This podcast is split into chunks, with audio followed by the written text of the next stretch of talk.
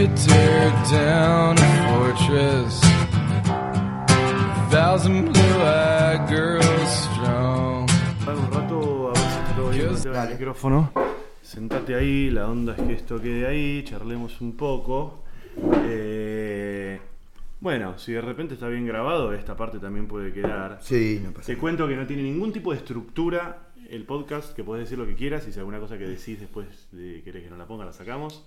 Eh, pero habla, habla, a ver si Sí, bien. Yo me gusta que suceda la conversación, que no esté pactada, que no Es que idea. fluya, ¿no? Como en realidad. agua ahí. Sí, tengo agua y ¿Es agua eso? es agua, yo me traje, sí. Ah, agua, mira. Y desde, desde ayer estamos charlando así, de Bien. una manera muy honesta y muy va surgiendo y uno Sí, para que pruebo. Bueno, ya estuvimos probando el micrófono, está andando perfectamente.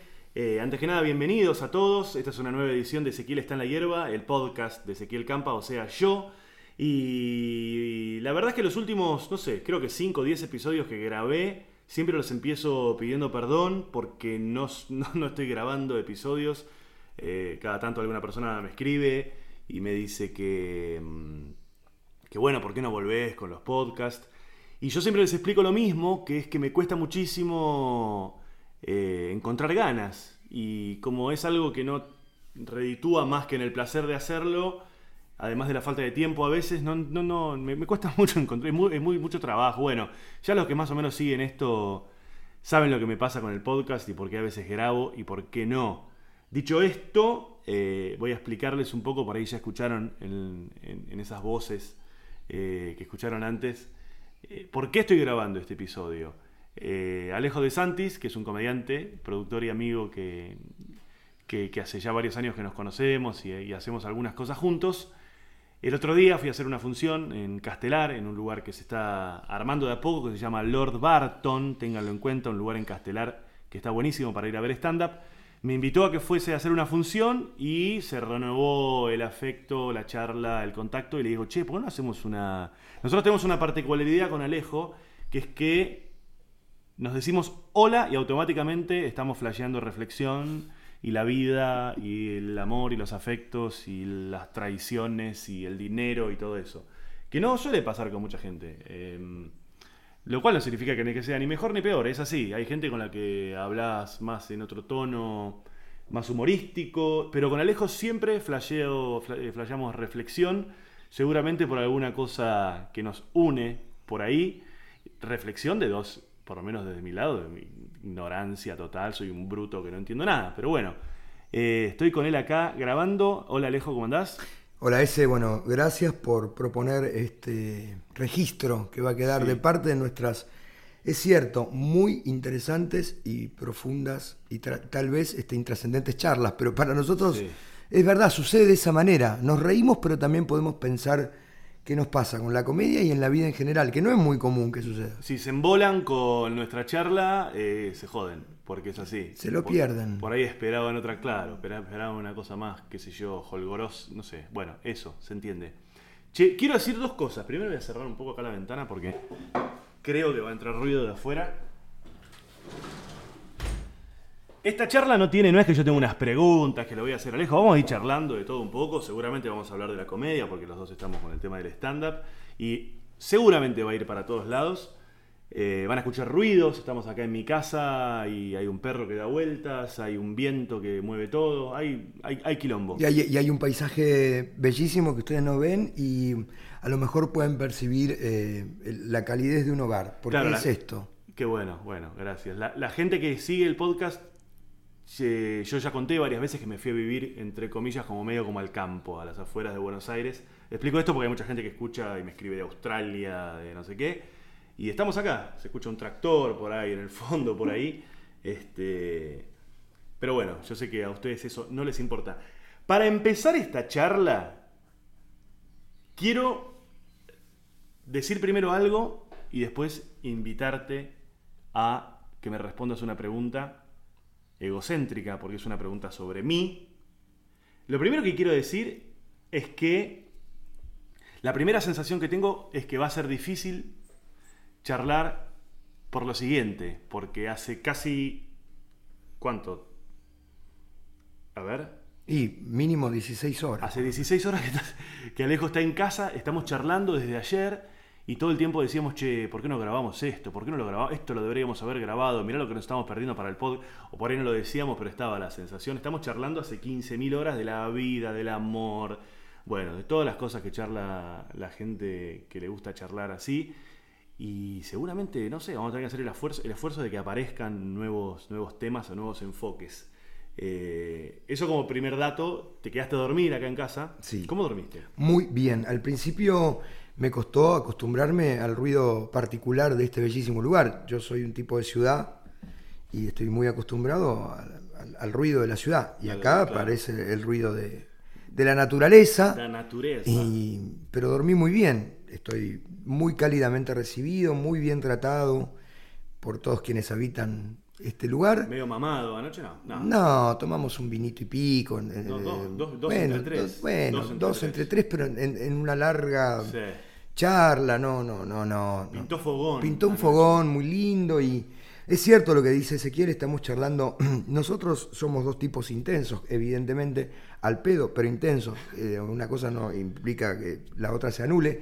Y estamos charlando siempre que nos, nos cruzamos, charlamos con, con mucha intensidad de, de- de- los vínculos, de los vínculos que uno tiene con la vida, eh, la amistad, los afectos, la comedia, entre nosotros inclusive, digamos, es muy interesante. Yo voy a esperar que Ezequiel me haga la pregunta que me va a hacer, que es egocéntrica, eh, pero yo ya lo conozco a Ezequiel Campa, así que no, no va a ser una novedad. Hago- Hago stand-up. ¿Qué- Claro, y yo no- también. quiere Que no sea egocéntrico. No, ¿de qué pero por supuesto. Y si eh, hablo de otros es para hablar de mí también. Sí, en realidad, Para claro. decir mi opinión Mi opinión. Bueno, eh, coincidimos en eso. Sí.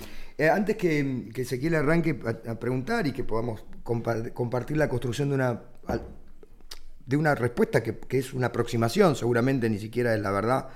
Eh, eh, quiero contar que yo eh, conozco a Ezequiel, por supuesto, hace mucho tiempo. eh, le decía el otro día, somos colegas, pero no somos pares. Y mm, fue un desafío la primera vez que Ezequiel vino a otro ciclo que yo tengo que se llama Living, que se hace hace casi seis años. eh, porque Ezequiel es, una figura. El ciclo. Sí, para mí también. Eh, eh, y, y la primera vez que Ezequiel es un referente para quienes hacemos esto y tiene una personalidad, como todos tenemos, muy definida y- y No pongas un pero después de eso. no, no, no, no, Porque- no, no.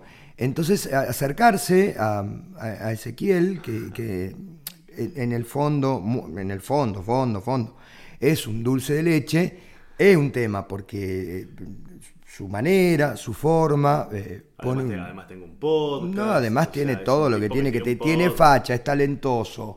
Digo, eh, pero a mí me encantó hacer este trabajo de aproximación con Ezequiel. El primer día que vino a Living yo me senté y le dije, vos y yo tenemos como una distancia que tendríamos que ver por qué y seguramente porque tenemos un montón de cosas en común.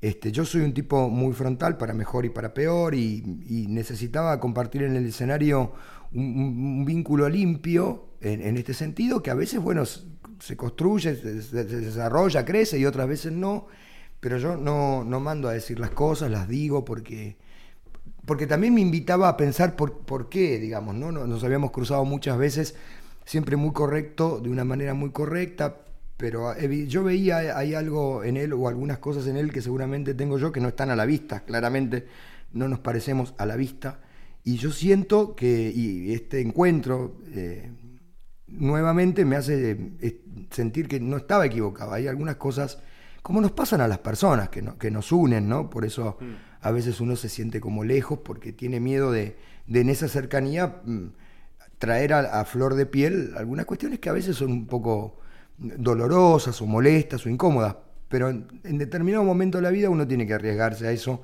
y, y animarse porque es sanador, porque es permite dibujar una sonrisa y correr el rictus de, de tensión. Entonces Sí, yo, ah, vos sabés que yo no le caigo. Yo, a ver, quiero desarrollar un poco esto. Yo, por lo general, no le caigo bien a la gente en, en el. En el eh, a ver, a, a- a ver, ¿a quién hay- a- o sea, yo con el público tengo una eh, relación espectacular. eso soy testigo además. Con mis amigos también, con mi gente, con mi entorno, obviamente que tengo quilombo, pero, pero no le caigo bien. eh, no soy un- no- no soy- yo sé que soy una persona que no, no genero como una muy buena impresión eh, de entrada eh, en lo social. Soy bastante tímido, bastante parco. eh, no, no puedo caretear si, al- si, si la gente no me interesa o no me cae bien o, o- o lo que fuere. Soy muy rencoroso, entonces en cuanto alguien me sugirió que tal persona dijo algo medio raro de mí, le hago una cruz que me resulta muy difícil sacarla y demás. Lo cual es un peligro porque hay que ver si eso es cierto. Hay que ver si eso es cierto y, y- y, este... Pero yo a la vez también aprendí a relajarme. Yo durante mucho tiempo me, me mortificaba esto. de ¿Cómo puede, ser que, ¿Cómo puede ser que yo le caiga mal a la gente? Pero si yo llego, saludo, estoy ahí, qué sé yo. Bueno, debe haber algo de mi aspecto, de mi forma de ser, de mi forma de pensar. Y yo lo, anali- lo analicé por todos lados. Y no, no quiero decir con esto, che, chicos, yo la verdad no me doy cuenta de lo que pasa. ¿Qué es lo que hago? Eh, y durante, durante mucho tiempo traté como de, de cambiarlo eso. Después con el tiempo me di cuenta que es una parte de mi forma de ser. Y que tampoco está mal, qué sé yo, es así. Y también me di cuenta de que hay mucha gente de mierda a la que no me interesa caerle bien. Eh, y... No sé si algún día voy a llegar a la conclusión de por qué es que tal cosa. No sé, yo... No sé, qué sé yo. Yo sí llegué a una conclusión. Sepan que, o sea, si alguna vez se cruzan conmigo, sepan que. que está como. La, la- la idea más fácil es la de la coraza. El de pibe se pone una coraza para que no lo lastimen porque alguna vez lo lastimaron y qué sé yo, bla, bla, bla. Eh, yo creo que mucho es una conjunción de cosas. Puede haber algo de eso, puede haber algo de prejuicio, yo sé. Yo sé cuál es mi aspecto, yo sé cuál es mi forma de pensar, no de pensar, de, de- de hablar por ahí. Yo sé que, que, que soy cheto, que doy cheto, que eso genera, que no sé qué, que bla, bla, bla. Y, pero bueno, ¿qué voy a hacer? No, no puedo fingir. Me, parece, me parecería peor fingir ser otra persona que no soy para complacer a nadie. En eso porque- estamos absolutamente de acuerdo. A mí me pasa en algún sentido mm, algo parecido. Lo que digo es, eh, eh, no siento que sea la- la- el análisis más sencillo entender que es una coraza. Creo que creo que es- sí es- siempre es una conjunción de cosas, porque somos una conjunción de cosas, no es una sola la razón. Y también es cierto que el- se transforma en un desafío personal intentar, si a uno le interesa, por un montón de razones también, ver cómo uno achica esa brecha, esa Sí, diferencia y se acerca. es. Yo lo- Ahora, yo lo intenté no, hacer ok, pero hablo, no hablo lo- de lo vos, no hablo de hacer. vos, no hablo de vos, hablo de uno.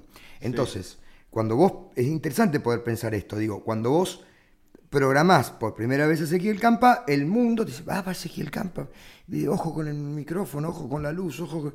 Ojo con la luz, ojo con el micrófono cuando viene Ezequiel Campa y cuando viene cualquier otro comediante. Pero además, otra cosa, ¿cuánta, ¿cuántos problemas de esos tuviste conmigo alguna vez? Ninguno. ¿Cuántas funciones hemos hecho? ¿15? Sí, por lo 15, menos. ponele Sí, 15. sí. ¿Alguna vez hubo un tema, che, el No, micrófono? nunca. O que te cancelé la función No, porque el no, agua jamás era- nunca, jamás nunca. Le hemos podido poner humor si hubo alguna cuestión que no tenía que ver con nosotros, digamos. Hasta inclusive fue muy gracioso algunas... ¿Será que un poco también se confunde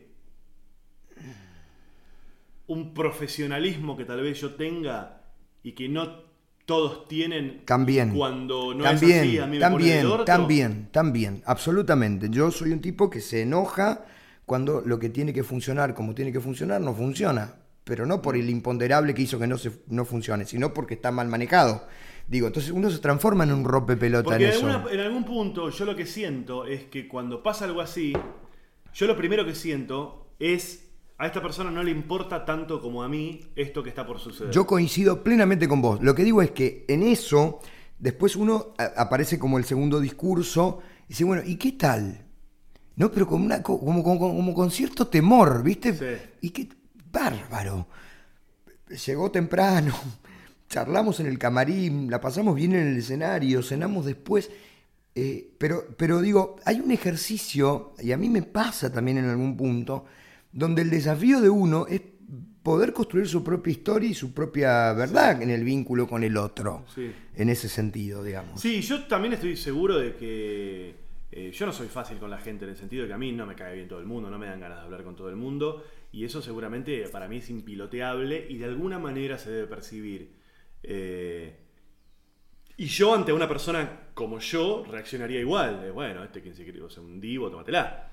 Eh, lamentablemente me sale así. En algún punto lo prefiero eso a la careteada de que todo... Me parece espectacular cuando aparece alguien que es orgánicamente así. Total. Ah, Yo cuando quiero fingir que todo el mundo me interesa y que, y que todo el mundo me cae bien, eh, tampoco me ha ido bien. En el sentido de que se percibe eso también, me siento forzado. eh, Sí, lo genuino es lo genuino. Claro. Y por otro lado, esto es algo que tal vez lo voy a borrar porque es muy pedante. A mí me cuesta mucho eh, darme cuenta lo que yo represento en el género para los otros. exacto. Entonces, como yo no percibo eso y no vivo montado en eso, yo no, yo no me doy cuenta que hay tanta expectativa con respecto a mi presencia o a mi persona estando eh, relacionándome con la gente. Y vos me explicas esto de que va a venir ese Camp y la gente dice, yo- a mí es una cosa que no me ocupa ni medio segundo de mi cabeza, quién soy yo, voy a ir a este bar y en el bar están pensando que eh, viene Ezequiel Campa, entonces yo tengo que estar por a, la altura. Y, y- y, mm, viste como esta cosa de, de que se espera de que, no sé, voy a decir una cosa que es muy forzada, viste que se espera como que el ídolo sea ujú. talentoso, Sí, sí, eh, feminista y políticamente, viste, se espera todo Hay eso. un combo, Que claro. no se ponga en pedo, que no se emborrache, que no grite, que no se drogue, que sea infalible. Viste, como que se le exige eso. Insisto que esta parte la voy a borrar porque no me gusta hablar de mí poniéndome en ese lugar, pero. Pero a la vez es como que pienso eso, ¿viste? Yo nunca, nunca, nunca. Jamás en mi vida yo me consideré nadie en, mi profesión. Como para decir. eh, che, yo soy Ezequiel Campa, va a estar toda la gente pendiente de que yo llego, te- tengo que saludar porque la gente está esperando que yo salude. Es un defecto y una falencia gigante de mi parte porque yo, que admiro mucho a un montón de artistas y los veo cómo se comportan, y sé que el tipo saluda al de la boletería, saluda al cosa, saluda al acá.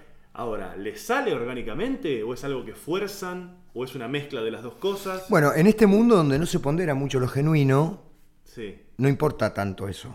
sí, Para mí sí, pero digo, no importa tanto eso, porque si en este mundo se pondera la puesta en escena, claro. ¿no?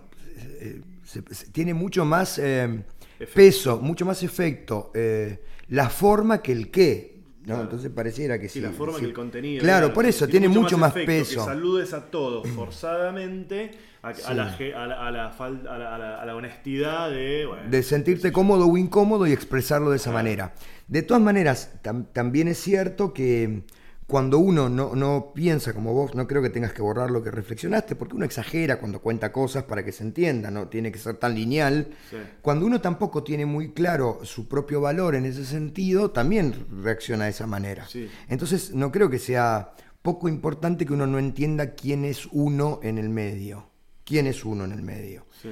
Eh, el tema es que para mí me da lo mismo en el sentido del trato un chico que recién terminó la muestra que alguien que significa lo que significa para el medio. En el trato. Claro. Digo, no es que yo pongo agua si venís vos y no pongo agua si viene un chico que recién... Entonces, cuando vos tenés un modelo de gestión, un modelo de gestionar la comedia, eh, bueno, sí, por supuesto que tenés algunos mimos. Tenés algunos mimos, porque nosotros hacemos esto básicamente para que nos mimen. Entonces, si uno está en el alcance de uno, pero no desde la pose, sino desde la gratitud, desde el agasajo. Yo vivo en, en mis ciclos la, la lógica del anfitrión. Es como cuando yo llegué ayer a tu casa, digo, hay cosas que vos haces más toscas, menos toscas, más sensibles, menos sensibles, que tienen que ver con el anfitrión que vos ser para con alguien que invitaste. A mí me pasa lo mismo.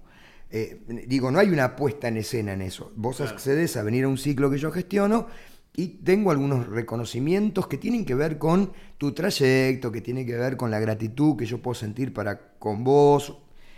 Pero hay cuestiones mínimas que a mí no me modifican, ni- cuando viene el, el nenito que acaba de hacer la muestra o cualquier otro comediante con, con- con cartel, con, con categoría de figura o de estelar en ese punto. Sí, es, también como. Este. Hay un teléfono que hace ruido cada tanto. Ah, voy a ver, pará. Me parece. que voy a- Yo tengo el mío ahí afuera. El mío está acá, pero no, no, no, no interfiere, qué sé yo, no, no. Era, era el de Ezequiel Campa que estaba afuera. Pero no pasa nada. Che, No, sí, también creo que. que También me parece que es una manera que tiene uno de hacer las cosas, como por ejemplo eso trasladado al comediante, es también esta cosa de no menospreciar ninguna función, de Absolutamente. no dar ninguna función por, por regalada, ¿viste? Entonces, porque voy a laburar en un lugar para un montón de gente, laburo de una manera, y si tengo que ir a hacer un bar de 35 personas y vinieron 11, la hago de otra. Eh, ahora, dicho esto, vos sabés que yo en algún punto envidio muchísimo a la gente que no necesita tener todo bajo control. La envidio, pero enormemente, enormemente. A mí me gustaría eh, hacer quilombos, estar metido en escándalos, este... eh, eh, te- tengo como una visión romántica de esa locura, porque muchas veces veo que artistas que a mí me gustan, pero no me refiero al capricho de que llegó a tal lado, me refiero a, no sé, Charlie García tirando televisores por la ventana. Em, me encantaría que se hablara de mí y se contaran, se contaran cosas así, ¿entendés? Que fui a Rosario y no sé qué pasó. Llegó, Bueno. llegó tres horas tarde, me encanta. Está bien, lo que pasa Llegó que- tres horas tarde al teatro, me encanta. Sí, lo que pasa es que hay algo de eso, Y la gente. hay algo de eso que vos construís con tu manera, pero que eh, no tiene el peso de tirar la guitarra, ni tirarse por el balcón, ni llegar tres horas tarde. Queda en el medio y como es chiquitaje, Claro. se termina construyendo el mito ahí Claro. alrededor. Entonces, digo, si tenés ganas de hacer eso... eh, No, y- que no sería orgánico tampoco. No, bueno, pero digo, pero si tenés ganas de arriesgar eh, en eso, no, no te quedes a media agua, hacelo. Eh, la próxima vez que. O sea, si, si alguna vez en una función no anda el micrófono, no, no, no lo digas enojado y eh, le decís al sonidista, bueno, toma, esto hasta cuando, lo- cuando vuelva a andar me llamás y empiezo la función de vuelta, cosa que has hecho. Agarrá y tirá el micrófono. Eso lo dice en Yerlo. En, en Braco. En, en Braco, sí. Bueno, pero por eso digo, pero ahí quedás como. La próxima vez, Sí. rompe el micrófono. Porque cuando vos tires el micrófono contra el escenario y lo Sí. rompas y te vayas, vas a empezar a construir Pequeño un. capítulo el de Braco, no sé si lo conté alguna vez en algún podcast. Sí, una función que fui a hacer un lugar y and- andaba todo mal y, y- y se enojaron conmigo. Una cosa rarísima. Está bien, pero volvamos a vos. Digo, la próxima vez que te pase eso y para acercar, eh, de- destruir esa envidia y ponerla en acto, Sí. Tirá el micrófono al piso, rompelo el micrófono Sí. y andate. Pero bueno, no- pero. Pero no es lo vuelvas. que- Es lo que me salió. Es lo Está que bien, no es un cuestionamiento. Estoy tratando de acercar Sí, lo que entiendo vos decís que que decís. envidias con el chiquitaje con el que reaccionás. Digo, Sí. Charlie García no le corta una cuerda a la guitarra, la parte la guitarra, prende fuego. la prende fuego. Entonces, si querés empezar a construir eso que sea folclórico y... No es que quiero, no, no- no lo digo en el sentido del mito, lo digo en el sentido de que me gustaría tener esa libertad. Bueno, pero- Porque me parece, pero ¿sabes por qué lo digo? No por, no por, por eh, no sé, alguien del público me contestó algo y le salté con, la- con los talones de la bota y se lo puse en la pera y me llevaron en cana. No por el mito en ese sentido, sino que yo tengo como la idea de que una persona que, que, que, que, que- que- que tiene ese tipo de reacciones, que también las puede tener hacia algo positivo. Por ¿eh? supuesto. De repente esa misma historia puede ser, se puso a charlar con alguien del público y le regaló el reloj. Totalmente. Se sacó el reloj y se lo regaló. Sí, O sea, totalmente. no tiene que- por qué ser una cosa de destrucción. y No, no, yo, no, no. Pero, pero yo me refiero a esa cosa de, de- de- de- de poder perder el control porque me- yo tengo la idea de que eso repercuti- repercutiría, no sé por qué, de una manera sublime en mi laburo. No en el laburo eh, a nivel eh, em, eh, creativo me refiero. A eso me refiero. Pero lo tengo clarísimo. Lo, A que, lo no, no, lo que no podemos acercar es esta idea de que por el camino en el que intentás que eso pase, la reacción es Mirá, te la de, cuento así de de, fácil. chiquitaje ese. Yo te la cuento así de fácil. Por ejemplo, por decirte algo. yo, por ejemplo, vamos a us- usar un ejemplo que siempre me gusta a mí mucho, que es Freddie Mercury. En la película, qué sé yo, la, eh, Rhapsody Bohemia, eh, hay una, en, un momento cuentan que hay un productor que no les caía bien y qué sé yo, y Freddie Mercury les rompe los vidrios con un, con un adoquín desde la calle al edificio y qué sé yo. Eh, yo lo que. Yo tengo el prejuicio, la idea de que esa, fa- es, es- esa, esa libertad, de alguna manera, es la misma que al tipo después le permite componer Rapsodia Bohemia. Entonces yo voy por Rapsodia Bohemia, no voy Sí. por romperle... eh, Para eso quiero la libertad, Pero, ¿entendés? pero, como Para vos, eso la quiero. pero como vos me decís a mí que me la vas a hacer más fácil, yo voy a tratar de hacértela más fácil a vos, porque yo lo entiendo, no necesito que la hagas más fácil. Lo que digo es, cuando Sos- vos sos- te sos quedás, jodido, ¿eh? cuando vos te quedás en el chiquitaje, Sí. sos un loco, no sos un genio. Bueno, está, bien. Vos me estás hablando de la genialidad, que Sí. podemos o no coincidir que eh, está en línea con la construcción de lo artístico. Pero vos te quedás en el chiquitaje. Si vas a Siento dejar que me el... estás acusando de que me he quedado en el chiquitaje. No, en, esta, en este pensamiento Sí. que vos tenés, donde yo asocio lo que me estás diciendo ahora, esto no lo hablamos. Cuando vos asociás algunos actos, que pueden ser regalarle el reloj a alguien del público, o alguna locura Sí. cuando haces la analogía, te quedás chiquito. Sí. No le des el micrófono al sonidista, rompelo. Porque entonces cuando, cuando, ¿cómo se empieza a construir esta idea? Cuando vos estás por venir al ciclo, yo no le digo a los dueños de los bares, por favor te pido, fijémonos que el micrófono, lo digo siempre, pero cuando vos venís, yo lo repito tres veces más. Eh, ojo con el micrófono, ojo con la pila, ojo con el coso, ojo con... Eso termina, es chiquitito. Es decir, mira, más vale que ande todo porque te rompe, jodeme que rompió un micrófono. Rompió un, mi- un- no, no, no, no nos estallamos, no ¿Se entiende? Sí. Digo, la mirada chiquita se transforma en un rompepelota. Lo otro pasa a ser una genialidad. Sí. Entonces yo voy a ver y, y creo que est- estaría deseando que el micrófono no ande para que lo revolés por la ventana. Claro. Sí. Sí, también hay una cosa que tiene que ver con las cosas que. O sea. eh, uno es lo que es. Totalmente. Y te sale lo que te sale. Pero está bien, estamos pudiendo, estamos tratando de pensar esto. Y está buenísimo. Está bueno pensarlo más allá de uno, ¿no?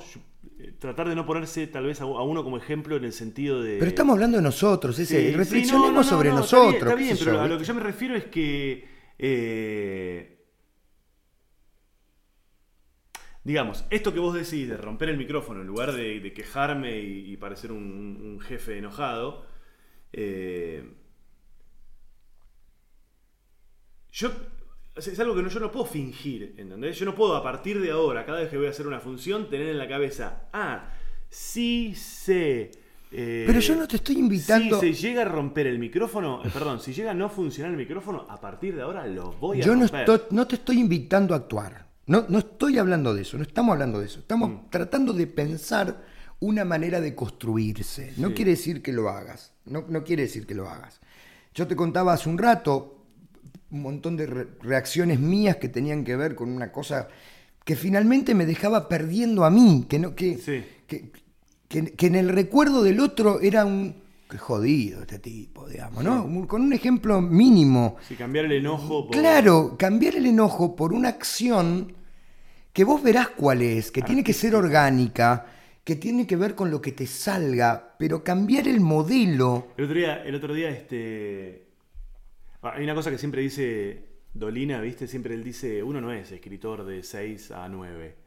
Vos sos todo el tiempo. Todo el tiempo, claro. Entonces, este, me parece interesante la idea de que si uno tiene ciertas aspiraciones artísticas, ponele, y se dedica a esto porque un poco cree que está jugando a ser artista, y claro, sí, toda, todo- tu vida tiene que estar atravesada por eso, y todas, todas tus, tus reacciones, tus formas, este, deberían estar atravesadas por eso, y tus respuestas a lo que sucede en tu casa, en, en tu país, en tu entorno, deberían ser respuestas artísticas. Sí. Pasa que uno a veces no está a la altura de eso. Bueno, Por, pero... fa- por falta de talento, por falta de No, pero no, no, no, pero no es tu caso, digo, no, no, no, es por hablar de vos, eh, pero estamos hablando de nosotros. Digo, no es tu caso, no, digo, me parece que la, la- la- siempre la contracara de, de- de lo que uno ve es exactamente, exactamente lo opuesto. Digo, cuando hay demasiada sensibilidad aparece mucha dureza.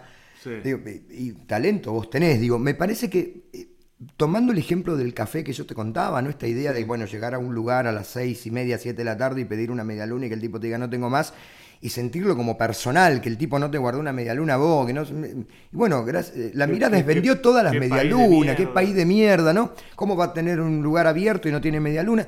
Digo, poder entender que, que la mirada es otra te permite construir otra cuestión. Pero no es una pose, no es que yo ahora cuando voy a un bar digo, bueno, si no tiene media luna le voy a decir qué alegría, señor, que me da. Sí. Es hacerlo carne, es intentar Sí. por otro lugar, sea lo que sea. Es claramente todo el tiempo estamos hablando de hechos reales y construimos metáforas para entender un poco de qué estamos hablando.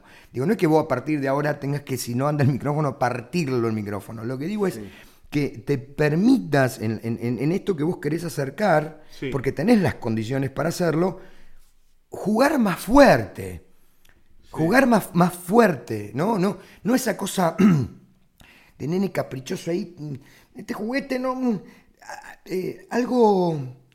Porque va a ser infinitamente más productivo e infinitamente mucho más interesante desde el punto de vista de lo artístico. Hmm. Esto que vos querés decir, pero por supuesto estamos hablando en lo abstracto, no es que vos tengas que programar de ahora o yo.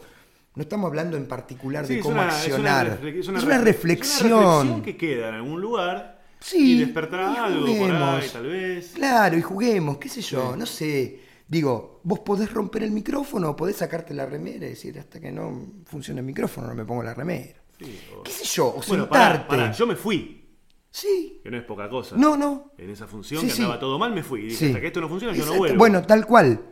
Tal cual. Pero digo, hay algo, ¿sabés ¿Qué qué? te habrán contado? ¿Qué te habrán dicho a vos? Hay algo, hay algo de lo más lúdico. No me lo querés decir, mirá. Hay algo, ah, no importa, porque acá No, no, ¿cómo que no importa? Hay- bueno, hay algo, hay algo, hay algo de lo.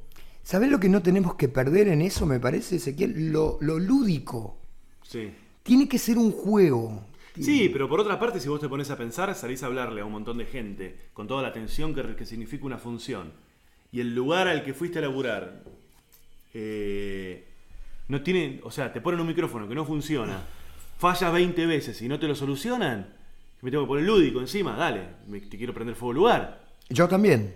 ¿entendés? Yo también. Pero. Y encima, después de eso, insisto, se llama Braco este lugar, no sé si siguen haciendo stand-up y si hacen, ojalá que les vaya como el orto. No, no. por- no seas. ¿Ves?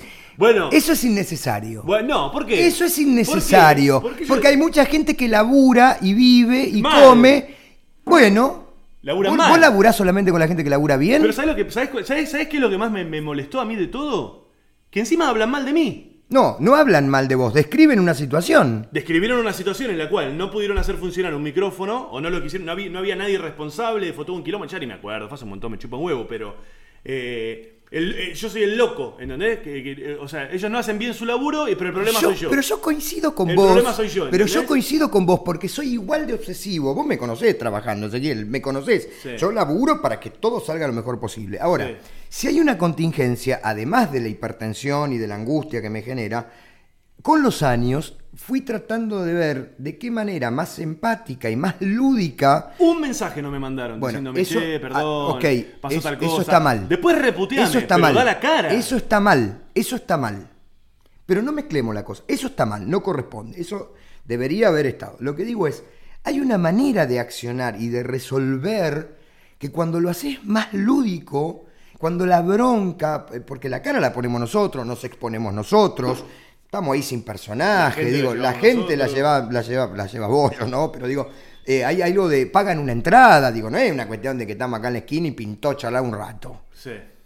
Yo todo eso lo entiendo. Lo que digo es, yo trato de seguirte en tu línea de pensamiento. Cuando vos te voy pegando cosas que vas contando para poder pensar. Cuando vos envidias, son palabras tuyas estas, la reacción de la... Porque también no me, no me trajiste primero el ejemplo del reloj regalado al público, me trajiste que me tiro a la pileta, rompo la guitarra. Bueno, yo pienso que hay como una, una cosa aspiracional para que eso pueda repercutir según tu lógica en la construcción artística, en la creatividad. Entonces te digo, mi observación de afuera es, es- te quedás chiquito con eso. O sea, lo- si lo vas a hacer, hacelo más grande. Entonces, el mito, digamos, si vos decís, reitero, me parece que este ejemplo es clarísimo. Charlie García le rompió una cuerda a la guitarra. Charlie García partió la guitarra no tiene el mismo efecto y la misma construcción. No estoy diciendo ni que esté bien ni mal, no hay juicio, es descriptivo. Digo, ¿cómo? Sí, se tiró del- a la pileta. No, Ezequiel se metió con zapatilla a la pileta. No es lo mismo que se tiró del balcón a la pileta. Pero sin juicio, no estoy diciendo que esté bien mal ni que vos lo tengas que hacer. Digo, cuando uno acciona, hay situaciones que te dejan como en un lugar que no terminan de ser lo que a uno le gustaría, pero no porque vos lo pienses. O yo, ¿eh? no importa, digo, Mirá, el otro, día, fondo. el otro día, eh, el otro día hablábamos con, con un amigo y hablábamos de, de, de cómo, trasladado a otros ámbitos, ¿no? Cómo es... Hay una cosa que es muy loca, ¿eh? que no sé a qué responde, que tiene que ver con que muchas veces o casi te diría que la mayoría de las veces, termina siendo más importante la comunicación, entiéndase comunicación en cómo le dijiste tal cosa a alguien, cómo reaccionaste ante, ante tal cuestión, termina siendo eso el tema y se olvida el tema de fondo. es lo- hace, un- ejemplo. hace un ratito te acabo de decir eso. Pero, claro, pero yo, pará, déjame, déjame, déjame entender esto. sí, pero no es nuevo, digo, te lo dije hace un Pero ratito. está bien, pero yo lo que digo es lo siguiente. A mí me llama muchísimo la atención. Me llama muchísimo la atención que un comediante va a trabajar a un lugar en el que tiene que haber ciertas condiciones técnicas que tienen que estar dadas. Sin duda. Como por ejemplo un micrófono que funcione. Micrófono que funcione y luz. El lugar no cumple con esto, porque el micrófono falla y no tienen una respuesta hacia eso, pero el tema, el problema, el asunto, lo que se comenta, de lo que se habla, no es la falla feroz, que significa que un comediante vaya a hacer un espectáculo con entradas vendidas, la sala llena, lo que fuere, y el micrófono no funcionó. El tema pasa a ser cómo reaccionó el tipo. Ya no importa si... ya el- eh, y el- ¿Entendés que para mí en algún punto hay algo que no está bien ahí? Pero yo coincido. Lo que te digo es ¿Entendés? que cuando que- la pero forma. entendés- Pero lo entiendo, no solo lo entiendo ¿Qué por. quiero decir con esto? ¿Qué quiero decir con esto? Necesitamos un nivel de, si querés llamarlo hipocresía o de No. diplomacia. No, o pero de si me no sé tengo la respuesta, breve, te lo primero. Pero, eh, pará, digo, a mí me indigna, no lo digo por este caso en particular, No, ni todo nada, bien. pero me molesta mucho cuando el tema pasa a ser. Pasa mucho en, en las relaciones eh, de pareja y qué sé yo, porque uno se mandó alguna, pero, y el problema no es que vos te mandaste alguna, sino cómo yo te lo reclamé y cómo yo te lo dije. Totalmente Pero de pará, el que se la mandó fuiste vos. Yo coincido y en esto nos parecemos. Pero ¿qué puede pensar uno? Para que pierda peso el contenido de lo que pasó, tiene que haber una forma que sea más atractiva de vender. Entonces, ¿qué hace la gente? Se ocupa de la forma y no del contenido. Porque es más atractivo de vender la forma.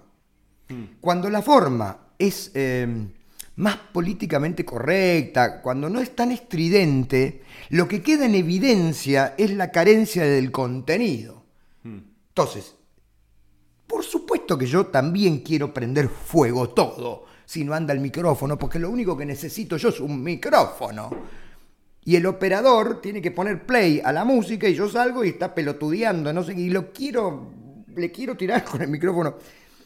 No estamos hablando de eso. Ahora, yo lo que digo es, ante la falla, la falla en la vida, la falla. Ante la falla, ante la falta. La falta de papá, la falta de mamá, la falta de tu pareja, de un amigo, de un compañero, de un colega, de un técnico. La reacción cobra un protagonismo que va por encima de la falta y la tapa. Entonces de lo que se habla es de la reacción, no de la falta. Esto nos expone a quienes son un poco más inteligentes en este sentido de lo emocional o de lo hipócrita o de lo... te, te dejan en Orsay. Exactamente. Entonces, fomentamos nosotros que la conversación sea cómo yo golpeé la mesa porque no prendió la luz. Cuando en realidad de lo que tenemos que hablar es de por qué no se prendió la luz. Entonces, cuando vos matizás la reacción y no, le, y no le pones, porque tampoco, a ver, Ezequiel, esto te lo hablo en lo personal, tampoco es que falló el trasplante cardiopulmonar. Bueno, pero para mí el micrófono en una función es el transporte. Bueno, pero ahí tenemos un problema. Ahí tenemos un problema. Porque cuando nosotros ponemos, y me incluyo porque yo trabajo sobre este tema todas las semanas de mi vida en terapia, cuando todo, eh, todo es lo mismo, nada es igual.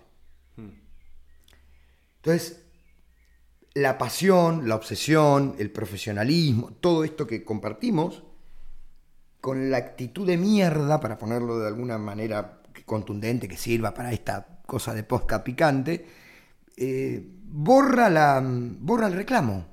Lo, lo borra el reclamo, borra, borra el reclamo, lo, lo- lo- lo diluye, porque es más interesante. Sí, tal vez el- lo que podemos llegar a decir es que eh, si reaccionar así también es una falta en sí, como lo, como lo es que, que falle, que falle el micrófono, es más grave la falta de reaccionar así que la falta de la falla del micrófono. Lo que, lo que, no sé si es más grave, Pesa más. pesa más para el rum rum, para la Le queremos, mandar- le- construcción. le queremos pedir perdón a la gente de Braco, es un gran lugar. Sí, porque hay gente que labura con todo el amor del mundo y a veces no te alcanza con laburar con todo el amor del mundo.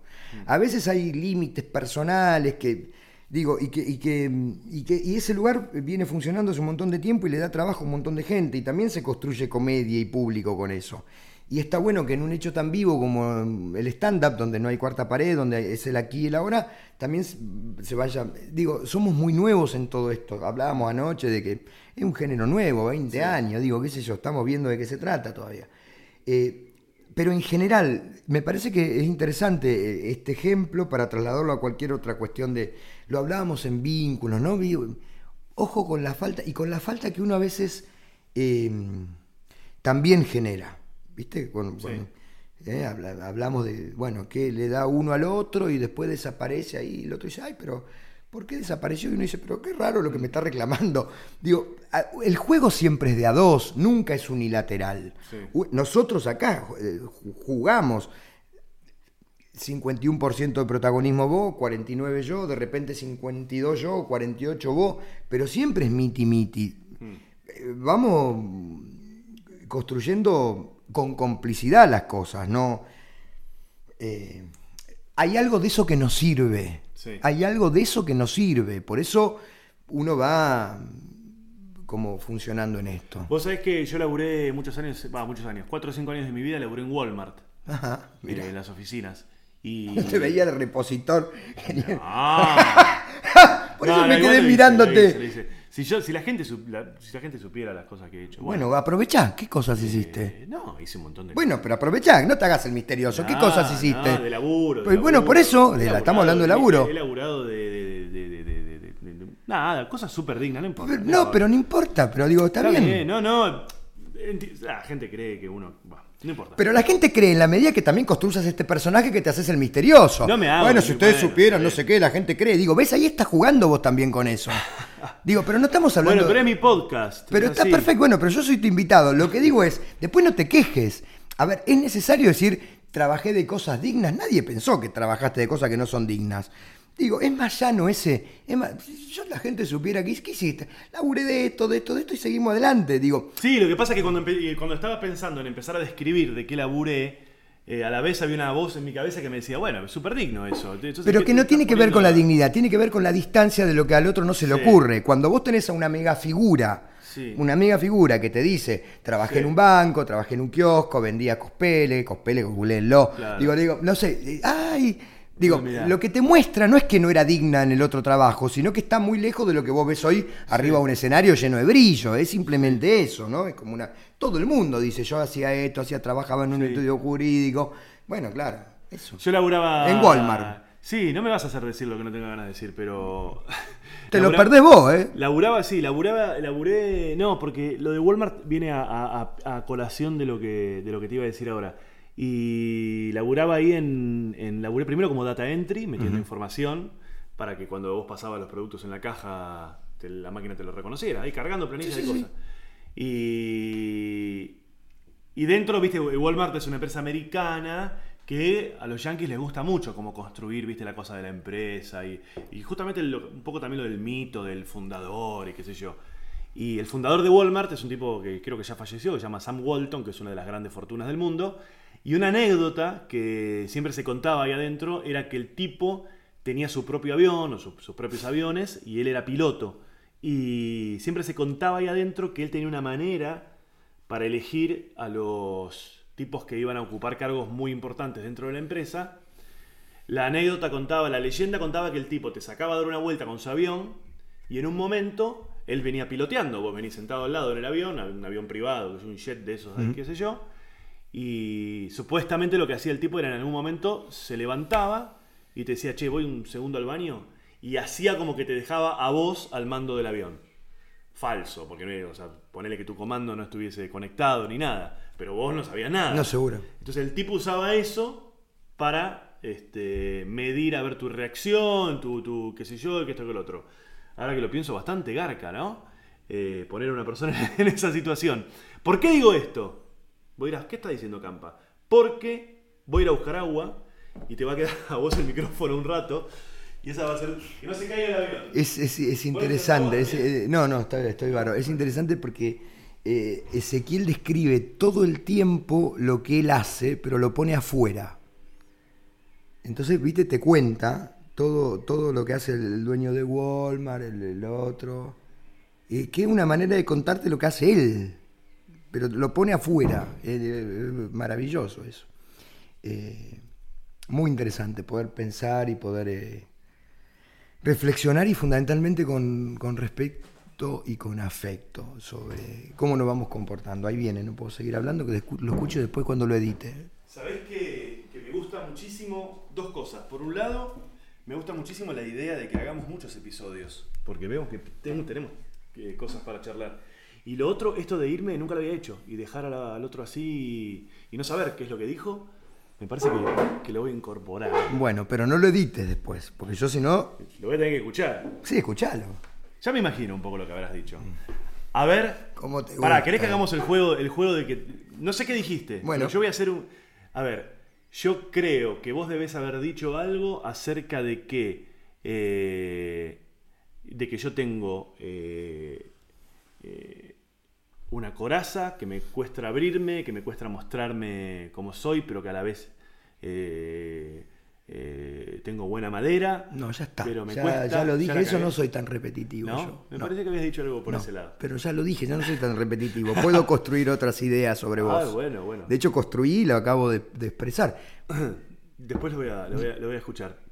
Bueno, y entonces estábamos con el tipo de Walmart. Y, Bueno, eso, eso era una para dejarte solo con el micrófono un rato te conté lo de Walmart. O sea, Ah, eh, no me di cuenta yo. ¿Te pareció una garcha lo que.? No, no, me pareció una manera interesante de describirte. ¿Qué, qué cosa? ¿Cómo hiciste la analogía? Ah, ¿viste? Por sí, cómo actuás. hago unas asociaciones así bastante. Sí, lo que pasa que una cosa es dejar a cualquiera al mando de un avión y otra cosa es dejar a un copiloto.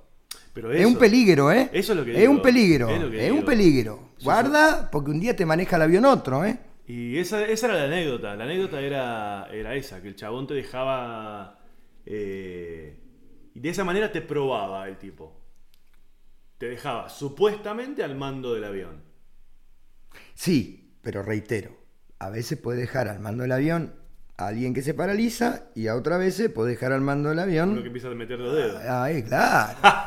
Ahora, ¿qué cosa? Eh, de verdad, imagínate si, si el tipo este te deja a vos, ponele, y vos un día viste un tutorial en YouTube de los aviones y dijiste, uy, habrá que tocar esto, y la tocaste y. Sí. Y la- bueno, pero por eso digo, también es interesante Igual ver que- muchas reacciones no hay tampoco. ¿Cuántas opciones? Dos o hay? tres, pero bueno. ¡Ah! Bueno, pero lo, lo- sí, pero lo que Oh. uno lo que uno no puede suponer es que nunca nadie va a manejar el avión que le dejaste a cargo. Mm. Sí. Eso es un peligro. Yo creo que te espiaría el tipo, no es que se metía en el baño. No, bueno, tampoco te fuiste del predio. Te fuiste acá a dos metros y medio, digo. Al baño, te sí, sí, tampoco, sí. tampoco te fuiste, tampoco sos un loco que me dejaste el avión y te fuiste a la puerta del lugar donde estamos. Estabas acá a dos metros, digamos. Sí. Y también ya más o menos me conocés, digo, no. No sé si voy a volar mucho el avión, pero tampoco lo voy a estrellar. Yo no toco nada. ¿Qué es lo primero que Ah, pienso? bueno, no sé. Digo, este viejo se piensa que yo voy a meter mano y que me voy a. Eso es lo primero que yo pensaría. Sí, Si sos un tipo que está Si sos lo suficientemente inteligente. Se nos está yendo la mierda esto, Ezequiel. Se está cayendo, es no tiene pero sentido. es esto, es no, pero podemos más nosotros, no, podemos No, más. me parece que está bien. Entonces se terminó el podcast acá. No, sí, no, la edición me- de hoy ya está. Yo no tengo más nada que aportar. Se está cayendo, entonces me está cayendo el avión. Pero yo me di cuenta al toque que, que- que- que- el tipo me está probando. ¿No te vas a dar cuenta al toque? A veces no. Podés darte cuenta al toque, lo que no puedes darte cuenta rápidamente es qué te conviene. Sí, bueno, ¿Qué está bien, pero a veces no te das ¿Qué está cuenta. No, este no, a veces no. Hay gente que es mucho más relajada, que se asusta y quedó ahí como. Sí. No lo ve en ese momento que lo estás probando. ¿eh? Volvemos a lo mismo. Sí. Volvemos a lo mismo. ¿eh? El tipo agarra y dice: No, ¿sabés? Me subí un, un avión con un loco que me dejó solo. Y ahí volvemos a la forma y no al contenido. El contenido Mirá. era que lo estaba probando. Sí. Yo creo que es un gran momento para cerrar este episodio, Ezequiel. ¿No tenés más ganas de hablar? Eh, yo creo que es- Yo tenía una, una, yo- una, una, una- una cosa. ¿Te, te gustó así como estaba? Yo creo que, creo que nos, este, nos estamos endulzando con algo que va a terminar. Creo que es un No, no, gran te, momento. iba, yo te iba a hacer una pregunta. Haceme- para ir- para haceme ir la pregunta, dale. Eh, si querés lo dejamos acá. ¿eh? Hace la pregunta y vemos. No, yo te quería preguntar lo siguiente, como puntapié, que es lo que te había dicho al principio, que tenía una pregunta para hacerte, que era una pregunta muy egocéntrica, pero me interesaba lo que vos podías este, llegar a reflexionar al respecto. Te quiero hacer la siguiente pregunta. Vos viste que, yo te contaba antes de empezar a grabar el podcast, que lo que pasó con los podcasts, los podcasts existen en el mundo hace más de 10 años. El otro día hicimos una cuenta, estuvimos investigando, creo que desde 2006, es decir, 13 años. Eh, durante mucho tiempo los únicos que hicimos podcast fuimos los que realmente teníamos ganas de hacerlo porque estábamos, o sea, ¿cómo era la cosa? Hasta hace no mucho tiempo atrás, si vos hacías un podcast, no tenías, o sea, los lugares que tenías para subirlos eran las aplicaciones de podcast que hay para los teléfonos, lo podés subir como un video a YouTube, eh, iTunes, que es como la plataforma esta que tiene, que tiene Mac y qué sé yo, y los iPhones, eh, lo podías subir ahí y era bastante acotada la llegada. Eh, te voy a correr el micrófono si te No, vas a, perfecto. Dale, fumar. seguí, seguí, no, porque ya termina la- el concepto. ¿Qué pasó? Hace un tiempo que Spotify, que es una aplicación que tiene el 99% de la gente la tiene en su teléfono, Spotify en su plataforma empezó a permitir que también se pudieran, o sea, hay una sección de podcast a la que le podés llegar a un montón más de gente porque todo el mundo tiene esa aplicación instalada en el teléfono eh, y ya no dependés si te- tenés una aplicación para podcast, lo tenés adentro de Spotify. Cuestión que aparecieron un millón de personas a hacer podcast. Por todos lados. Gente, Sí. que, gente que nunca había hecho, gente que se sube a la ola, eh, gente que lo hace porque ahora, justamente por esto, porque dice, che, ahora está en Spotify, me puede, pues esto puede ser una herramienta y qué sé yo, bla, bla, bla. Entonces, ¿cuál es mi, mi reflexión y que quería que vos me dieras tu opinión? Qué larga ¿Por la qué? premisa, ¿eh? Y bueno, sí, no, obvio. Lo que digo es esto. ¿Por qué crees vos que a mí me da bronca y me frustre que ahora todo el mundo, cuando yo hace 10 años que, vengo haciéndolo para 5 personas, remándola, cuando nadie hacía podcast, eh, lo, lo vimos afuera, lo trajimos acá, lo empezamos a hacer, eh, qué sé yo, y ahora, todo, ahora, ahora todos hacen podcast.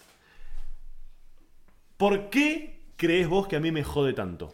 La verdad que no tengo esa respuesta porque es una respuesta para un terapeuta, no para un colega, un amigo, alguien No, con el que estamos charlando. te- bueno, te estoy contestando. no te estoy Me hiciste una- una, premisa pero- enorme. pero Déjame no- pero no te contestarte. estoy pidiendo una respuesta, te- eh, ¿Cómo no? Me- eh, ¿Por qué crees vos? ¿Por qué crees vos? ¿Por qué crees vos? A semejante planteo. pero no es te puedo responder lo que sí. quiero y no lo que vos querés. Te puedo responder. Muchas gracias. Son muy amable. Esto es como quejarse de la gente que escribía con tinta china y ahora hay gente que escribe con computadora. Te tocó la época de la tinta china, macho, y ahora hay gente que escribe en computadora. Fin. No entendí. Bueno, Pero ¿qué va a ser? Suena bien, suena bien. Me voy a fumar. A Eh, fumar. nos vemos pronto. Creo que Se fue- deberíamos grabar alguna cosita más. Podríamos, sí. Se me fue el invitado. Es la primera vez eh, que se va directamente. eh, me quedé yo manejando el avión. Bueno, pará, primero le voy a contar a la gente, esto lo estamos grabando hoy que es un martes 12 de noviembre de 2019, hay que decirlo porque la gente lo escucha cuando quiere, en cualquier momento, nunca sabe, entonces martes 12 de noviembre. Mediodía. Mediodía, son, en este momento es las 2 menos 20, las 13 y 40. Y quiero decir lo siguiente, por las dudas, ¿viste? Nunca se sabe quién puede estar escuchando por ahí. Yo en particular, para que me fijo acá, Me queda mañana, 13 de noviembre, hago una función en Don Torcuato, en un bar que se llama Lut Lot. El jueves estoy en, en Sadar, en Wilde. El sábado 16 de noviembre estoy en Rosario, en la sala Mateo Vos. Y ahí nos vamos a encontrar a tomar una cosita, porque yo no, no tengo voy por una cuestión de amantes, pero vamos a tomar algo. ¿Vos no te habías ido? Yo me voy el viernes. No, no, de- Ah, del sí. podcast, Ah, ¿no te habías ido? perdón. Sí. Eh, 16 estoy en noviembre, de noviembre el sábado, este sábado ahora, dentro de un par de días estoy en Rosario. La semana que viene queda el miércoles 20 San Juan, el 22 Mendoza y... ¿Qué más? No sé qué más. El 23 y el 30 tengo entendido que tengo funciones en... ah, en Capital, ¿dónde mierda? Bueno, vamos a hacer una cosa, chicos. Quedan. Mira, acá, acá, tengo. Don Torcuato el 13 de noviembre. Wilde el 14. Rosario el 16. San Juan el 20. Mendoza el 22. Y el 23 y 30. Dos sábados, son los últimos dos sábados de noviembre. Tengo función en el Teatro El Cubo. Y en diciembre va a haber una sola función en el Teatro El Cubo de Cheto y Choto, que es mi show actual de stand-up. Se meten en ezequielcampa.com .com.ar y ahí van a ver todas las funciones y van a tener más información y cómo hacerse de las entradas y demás. Vos ahora volviste con la cola entre las patas a anunciar tus eh, cosas también. Yo no tengo más nada que decir. No, pero tenés que vas a- pero avisad dónde vas a estar. Generosamente lo publicás vos en tus redes, ponés mi arroba, mi Instagram, todo. ¿Dónde vas a estar? Eh, el viernes voy a estar en Rosario, el sábado voy a estar boludeando en Rosario, el domingo voy a estar en Santa Fe, todos los miércoles estamos en Lord Barton Bar y vamos a hacer alguna función más de living antes de fin de año. Y nos vamos a encontrar en un evento grande que quiero organizar, que es la fiesta del stand-up, después te voy a contar. Bien. Eso ha sido todo, amigos. Nos buscan por ahí en arroba Ezequiel Campa en Instagram, en Twitter. Y Alejo Di Santis también tiene. Alejo de Santis. Ah, De Santis. De San, no sabe ni el apellido del invitado.